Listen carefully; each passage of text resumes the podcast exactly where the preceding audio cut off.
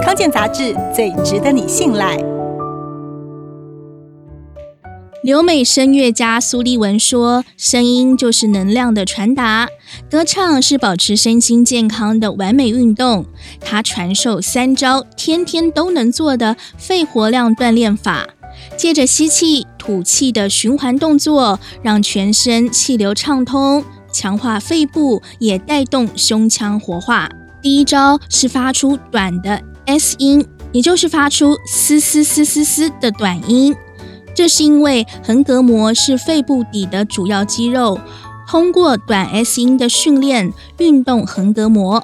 第二招是来 S 长音，也就是发出“嘶”的长音，带动横膈膜向上移动，让肺部气压上升，经过气管到喉咙，冲开已经闭合的声门，产生拉长 S 长音，通过共鸣腔体。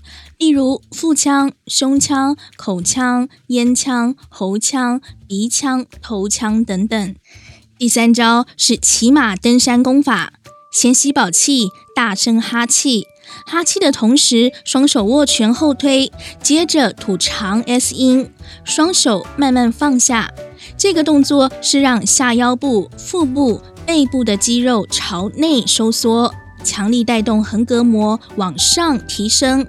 因此，压缩肺部，把气息送出。这时候，强劲的气息震动声带，并发出洪亮的声音。而双手的动作也活络胸腔和周边肌肉，达到运动效果。以上每个动作可以各做十次。